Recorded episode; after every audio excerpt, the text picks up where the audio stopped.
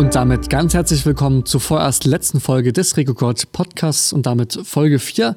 Und ihr kennt das, wir starten natürlich mit all dem, was im letzten Monat Neues passiert ist bei Regocode mit unserem Audio-Newsletter. Ja, Regocode wächst und so gibt es Regocode nun neben Sachsen auch vermehrt in Sachsen-Anhalt. Dort gibt es bereits drei aktive Regionen sowie eine weitere im Aufbau. Bei den aktiven Regionen handelt es sich um das Grüne Band, den Naturpark Flemming und natürlich wie bereits schon länger vorhanden die Dübener Heide. Im Aufbau befindet sich als vierte Region aktuell zudem noch das untere Saaletal. Wir bleiben mal bei der Dübener Heide. Dort könnt ihr aktuell finanziell ein Projekt noch ein paar Tage unterstützen und zwar wird in Meuro eine alte Dorfschule umgebaut in eine Spindestube. Jetzt werdet ihr euch fragen, was ist eine Spindestube? Nun ja, das ist so gesehen ein Ort der Zusammenkunft. Also es soll ein Ort sein, wo sich Jung und Alt treffen können Kontakte miteinander geknüpft werden können und neu hinzugezogene schnell Anschluss in der Gemeinde finden sollen. Zusammen kann dann dort handwerklich, aber auch künstlerisch, musikalisch und vor allem auch naturnah die Zeit verbracht werden.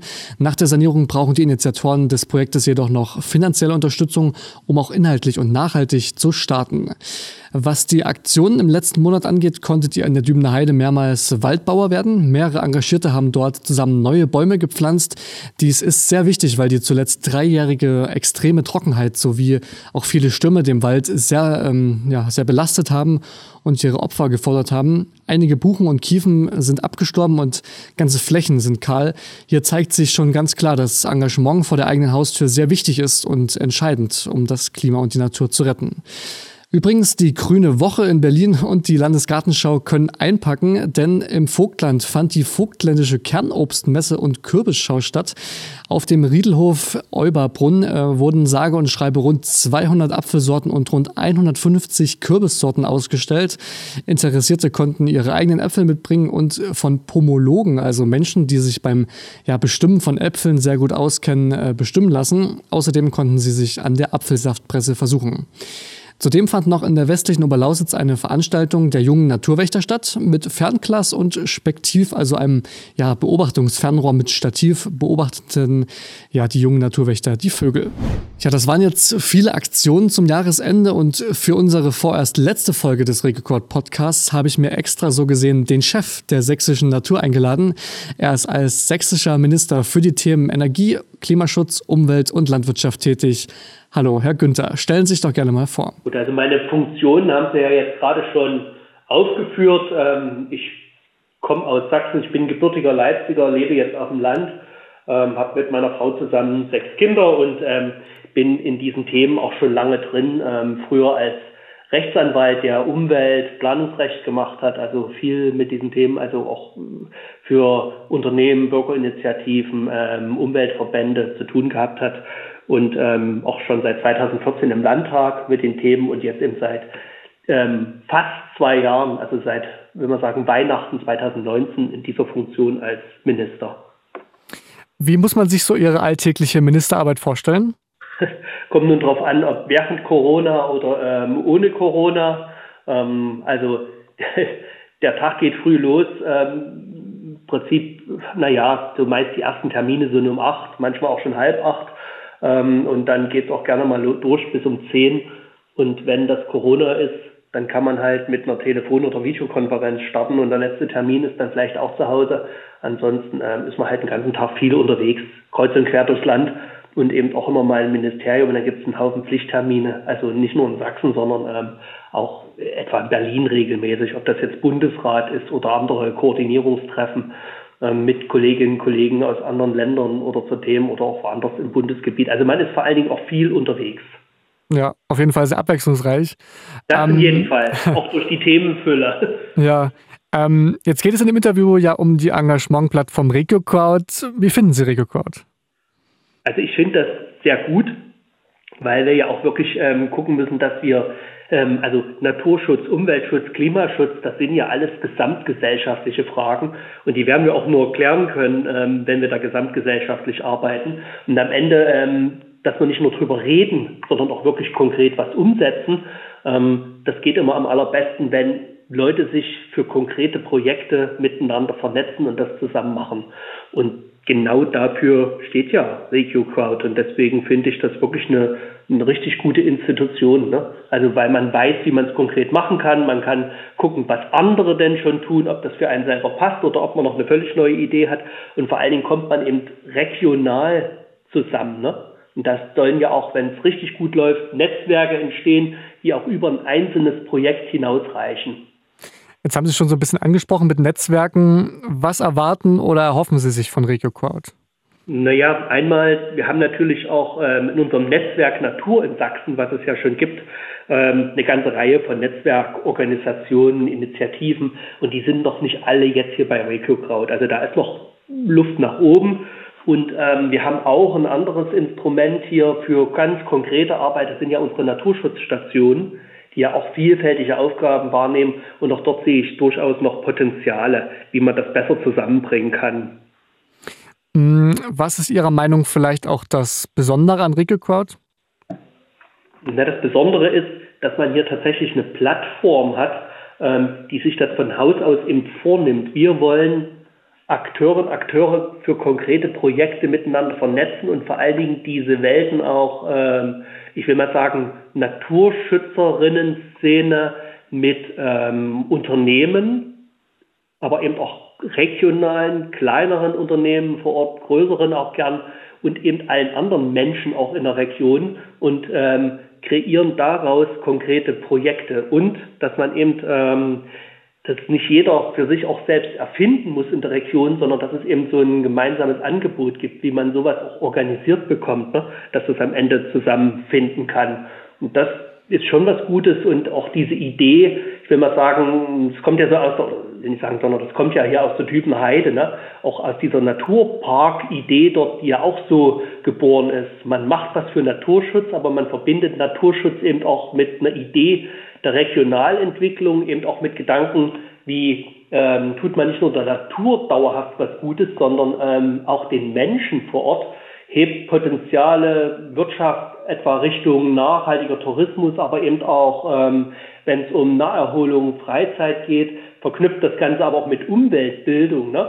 und das Ganze mit niedrigschwelligen Dingen, dass eigentlich alle dort irgendwelche Angebote finden und am Ende lebt das davon, dass man sich kennt in der Region und diesen Gedanken einfach größer zu zonen. Also da ist so viel dabei, was man immer will. Ne? Also, dass man sagt, ja klar, wir müssen Naturschutz machen, wir müssen Klimaschutz betreiben, äh, Umweltschutz auch im weitesten Sinn und wir müssen das gemeinsam machen und ähm, vor allen Dingen eben auch über Lösungen zusammenkommen ne? und ähm, nicht in der Problembeschreibung ähm, stecken bleiben. Und wir brauchen eben diese Angebote, eben was auch Umweltbildung, dieses Bewusstsein in der Breite anbelangt. Das steckt da alles mit drin. Ja, sehr gut. Ähm, hatten Sie auch schon mal Berührungspunkte vor Ort mit RegioCord? Also waren Sie schon mal bei einem Projekt vielleicht auch sogar dabei? Ja, naja, also sagen wir mal, das äh, größte ist ja die äh, UN, also die Vereinten Nationen, ne, haben ja diese UN-Dekade der biologischen Vielfalt initiiert. Und die Jury hat ja genau dieses Engagementprojekt RegioCrowd auch mit dem Titel Projekt UN-Dekade für biologische Vielfalt ausgezeichnet.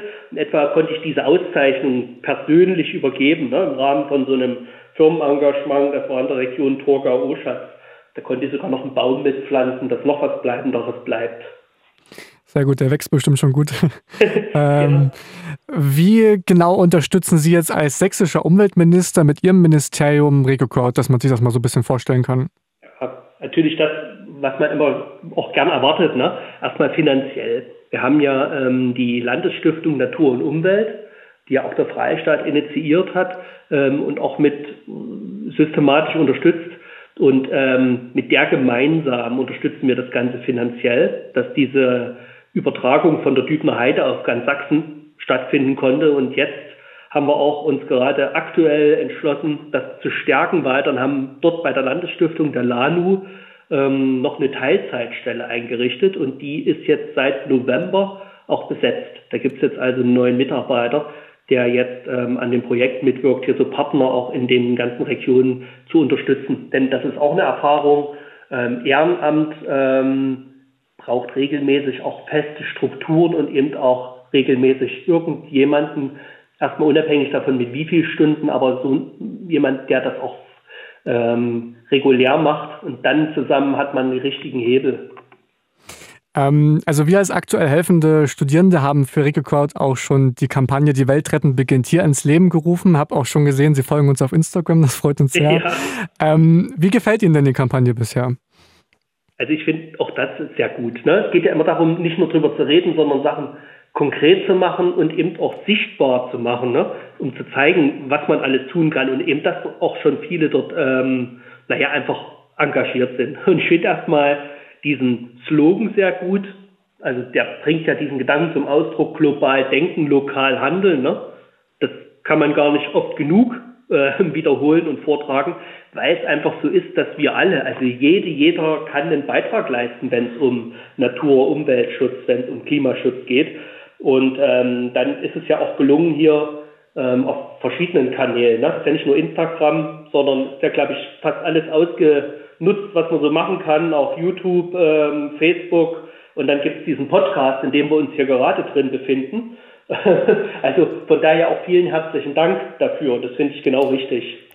Ja, gerne, gerne. Ähm, ich würde da nochmal genauer eingehen. Ähm, würden Sie der Aussage zustimmen, dass man schon vor der Haustür den menschengemachten Klimawandel bekämpfen kann oder ist das eher ein Tropfen auf dem heißen Stein? Naja, also das ist die Frage, wenn, wenn man große Prozesse, globale Prozesse nur dadurch angehen kann, wenn alle mitmachen. Weil jede, jeder als Privatperson, ähm, jede, jedes Unternehmen, jede Region, jede Kommune, jedes Land, ähm, alle haben einen kleinen Beitrag, ne? der also mal kleiner und mal größer ist, aber global betrachtet eigentlich immer nur klein ist. Ne? Und wenn man sich da sagt, na was kann denn mein Beitrag schon bringen, ähm, dann ist es immer die Frage, na ja, wenn das alle denken, dann wird sich dort nichts bewegen. Deswegen geht es genau darum, dass alle das, was ihnen an ihrer Funktion, in ihrer Stelle, wo sie ist, mögliche ist, mögliche tun, weil es am Ende nur die Summe ist von ganz, ganz vielen unzähligen für sich genommen kleinen Beiträgen, aber es gibt gar keinen. Es gibt niemanden, der die einen, den einen großen Hebel in der Hand hat. Ne? Und wenn man sich das klar macht, ähm, dann wissen auch alle oder dann kann es jedem klar sein, ja, es kommt genau auf jede und jeden an. Ja, das ist schon eigentlich ein schönes Schlusswort. Ich würde Ihnen aber noch eine Frage am Ende stellen. Jetzt sind wir ja schon fast am Ende des Jahres angekommen. Was wollen Sie denn im nächsten Jahr ähm, für die sächsische Natur als Umweltminister erreichen und auch schaffen? Ja, also ich will es auch mal ein bisschen vom größeren Bogen bringen. Also wir haben aktuell sehr große Herausforderungen, die man auch Krisen nennen kann. Ne? Also wir haben die Klimakrise. Wir wissen, was wir als Menschen für einen Beitrag geleistet haben, jetzt wirklich, dass sich das Klima ändert. Eben auch über eben genau dieses Verbrennen von fossilen Energieträgern und ähm, was das für eine riesen Herausforderung ist als Gesamtweltgesellschaft, auch als Weltwirtschaft, ähm, da den Hebel rumzulegen und ähm, aus diesen fossilen komplett rauszukommen zu 100 Prozent erneuerbaren. Ähm, und gleichzeitig haben wir nicht nur diese Klimakrise, wir wissen auch, was sonst passiert, wenn wir das nicht in den Griff bekommen. Ne? Also auch dieser 1,5 Grad Pfad, ähm, das ist nun wirklich breites Wissen. Und wir leben, also was man ja auch nie vergessen darf, wir leben ja mittendrin schon im Klimawandel. Das steht ja nicht irgendwann im Stern, sondern wir erleben es jedes Jahr. Wir erleben es auch hier bei uns in Sachsen, ähm, drei Jahre Dürre in Folge, ne? ähm, was das in der Landwirtschaft, was das im Wald schon angerichtet hat, was das in unseren Kommunen angerichtet hat. Wir haben die Hochwasser dieses Jahr erlebt, ne? also diese Zunahme von Wetterextremen. Das ist alles schon Realität hier bei uns. Und gleichzeitig haben wir aber noch eine andere Riesenherausforderung, also die Biodiversitätskrise. Ne? Das klingt so dramatisch, wenn man sagt, ähm, ja, wir haben das größte Aussterben gerade ähm, seit dem Aussterben der Dinosaurier. Ähm, und wenn man sich damit beschäftigt, dann merkt man, das stimmt. Das ist nicht nur irgendwie ein ähm, alarmistischer Satz, sondern ja, real ist es so. Und vor allen Dingen nicht nur einzelne Arten, die uns abhanden kommen. Also äh, je nachdem, um welche Arten es jetzt geht, diese Gruppen, das ist ja immer so ungefähr mal ein bisschen mehr, mal ein bisschen weniger als die Hälfte von denen, die sich auf roten Listen finden und auch einige schon komplett ausgestorben oder manche kurz davor. Und nicht nur das auf Arten bezogen, sondern allein die Biomasse. Ne? Also auch die Arten, die noch da sind ähm, und noch nicht akut gefährdet sind, sind oft nur noch ein Bruchteil der Individuen, die da sind. Und das ist hochdramatisch. Und diese beiden Krisen müssen wir angehen. Und das heißt, wir müssen ähm, hier zu echten, nicht nur zu einer Verlangsamung dieser Entwicklung kommen, sondern zu echten Trendwenden. Und das macht es eben auch so herausfordernd. Und da gibt es, weil die Ursachen so vielfältig sind, eben auch nicht nur die eine Lösung, sondern ganz viele Antworten. Und erstens hatten auch, weil das oft in der Diskussion ist, etwa bei Ausbau von Erneuerbaren, dann spricht man dann eben Windräder versus ähm, etwa Vögel ne, und sowas, so ein entweder oder oder Wasserkraft, ne, ähm, Durchgängigkeit von Flüssen oder ähm, erneuerbaren Energien.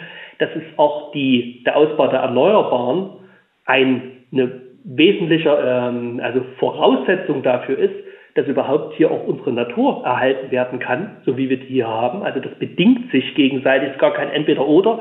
Das Entweder-Oder, oder das hat man häufig in den Zielkonflikten, wenn es um konkrete Vorhaben geht, dass wir das gut aussteuern, dass wir also die, den Ausbau der Erneuerbaren wirklich ganz massiv hinbekommen, dass wir dort vorankommen und gleichzeitig wirklich was für Naturschutz tun. Und auch da dass wir gemerkt haben, die Instrumente der Vergangenheit, ähm, wir machen dort mal ein Naturschutzprogramm, wir haben dort mal ein Schutzgebiet, dass das nicht ausreicht. Das war also sehr, sehr nützlich, um zu, Dinge zu retten. Aber was wir brauchen, ist ein flächenhafter Ansatz. Im Prinzip alle, die Landnutzerinnen und Nutzer sind, müssen integriert auch Naturschutz, Biodiversität mitdenken. Und das ist das, was wir hier angehen. Dass das also ähm, nicht dort ein Schutzgebiet dort ein Artenschutzprogramm gibt und ansonsten eben Landwirtschaft ohne den Gedanken passiert, sondern auch in Landwirtschaft brauche ich flächendeckend Biodiversität, Naturschutzgedanken und da steuern wir gerade um, was die gesamte Agrarförderung anbelangt, Rahmenbedingungen. Dasselbe gilt aber auch für unsere Wälder. Ne? Wie kommen wir dort zu mehr Biodiversität? Da haben wir auch ganz vielfältige Programme bei unserem Sachsenforst selber, aber eben auch in der Förderung für alle privaten und ähm, Körperschaften. Und genau dasselbe Thema haben wir bei den Gewässern. Als Freistaat verwalten wir gewisse Gewässer selber. Dort können wir das selber umsetzen, dass auch ein Gewässer wirklich unter dem Aspekt Biodiversität angeguckt wird, aber eben auch Klimawandelfolgen, dass das selber aber auch für die Kommunen gilt, dass wir die ermächtigen, ertüchtigen, also sowohl was das Know-how anbelangt, aber auch die Ressourcen bis hin zu Personal, aber auch Richtung Bund, der etwa für Bundeswasserstraßen wie die Elbe zuständig ist, dass wir uns dort so einbringen, ähm, und bis hin zur Stadtentwicklung und dieses ganze Programm ähm, Klimawandelfolgen, Schwammstadt. Wir müssen unser Wasser zurückhalten in der Fläche, nicht nur um Hochwasser zu vermeiden, sondern auch äh, für Dürreperioden vorzusorgen. Und das sind tausend kleine Schritten in, in, in Förderprogrammen, in rechtlichen Rahmensetzungen, in Rahmensetzungen im Land und die wir auf Bundesebene anstrengen müssen bis hin zur EU. Und an dem arbeiten wir intensiv. Aber wichtig ist, dass man einfach dort einen klaren Kompass hat, dass man dorthin muss und dass man dann alle Instrumente, die man braucht, nutzt. Und das ist unser Programm. Das klingt dann sehr komplex, aber anders geht's nicht, weil wir ja hier wirklich Trends umkehren müssen. Ne? Und da kann man nicht aufwarten mit, wir haben da ein Instrument und das ist es dann, sondern es sind ganz, ganz viele kleinere und größere. Und da brauchen wir auch wieder, da kommen wir wieder zu Regiokraut, ähm, vieles liegt auch nicht allein in der öffentlichen Verwaltung, sondern wir brauchen die gesamte Gesellschaft, das private Verhalten von Menschen und auch von Unternehmen mit dabei. Ne? Noch deswegen dieser Part Umweltbildung, man muss sich damit beschäftigen, es muss einem klar sein, das ist ja auch dieser Grundgedanke bei äh, Bildung für nachhaltige Entwicklung, jedem muss klar sein, welche Folgen das eigene Handeln hat. Und das muss man alle Köpfe bringen und dann können wir auch diese Trendumkehr hinbekommen. Und deswegen auch vielen Dank dafür Ihren Beitrag mit dieser Aktion. Ja, sehr, sehr gerne. Wir sehen das ja auch als Jahrhundertaufgabe an. Ähm, dann wünschen wir uns allen viel Erfolg, sagen wir mal, beim, im Jahr 2022. Und äh, ich bedanke mich für das Gespräch. Ja, sehr gern. Ja, zum Ende möchte ich euch statt ein paar Tipps noch ein paar Abschlussworte in dieser letzten Folge mit auf den Weg geben. Getreu unserer Kampagne Die Welt retten beginnt hier, könnt ihr bei Regelkord wirklich einen Unterschied machen und für die Natur vor Ort sowie mit eurem Beitrag das Klima verbessern. Alleine könnt ihr natürlich wenig ausrichten, aber gemeinsam können wir vieles schaffen, denn ihr wisst schon, Kleinvieh macht auch Mist. Also meldet euch gerne, Regelkord ist nun sogar auch in Sachsen-Anhalt und bald auch in Thüringen vorhanden. Geht auf unsere Webseite regiocord.com, klickt eure Region an, wo ihr wohnt und kontaktiert uns. Um auf dem Laufenden zu bleiben, könnt ihr gerne uns auf Instagram, Facebook und YouTube folgen. Die Links findet ihr wie gewohnt in der Podcast-Beschreibung. Ja, von meiner Seite bleibt nur noch zu sagen, Danke, dass ihr eingeschaltet habt. Das war's erstmal mit dem Recocode Podcast. Aber wer weiß, vielleicht gibt es irgendwann in Zukunft eine zweite Staffel. Ich wünsche euch einen gesunden und friedlichen Jahresausgleich in diesen, ja, nicht immer leichten Zeiten und einen guten Rutsch. Und ich möchte euch abschließend mit einem Zitat des brasilianischen Schriftstellers Fernando Sabiano in diesen Tag entlassen. Am Ende wird alles gut und wenn es nicht gut ist, dann ist es nicht das Ende. In dem Sinne, engagiert euch für den Naturschutz und gegen den menschengemachten Klimawandel. Macht's gut und ich wünsche euch noch viel Erfolg bei all dem, was ihr heute noch so vorhabt.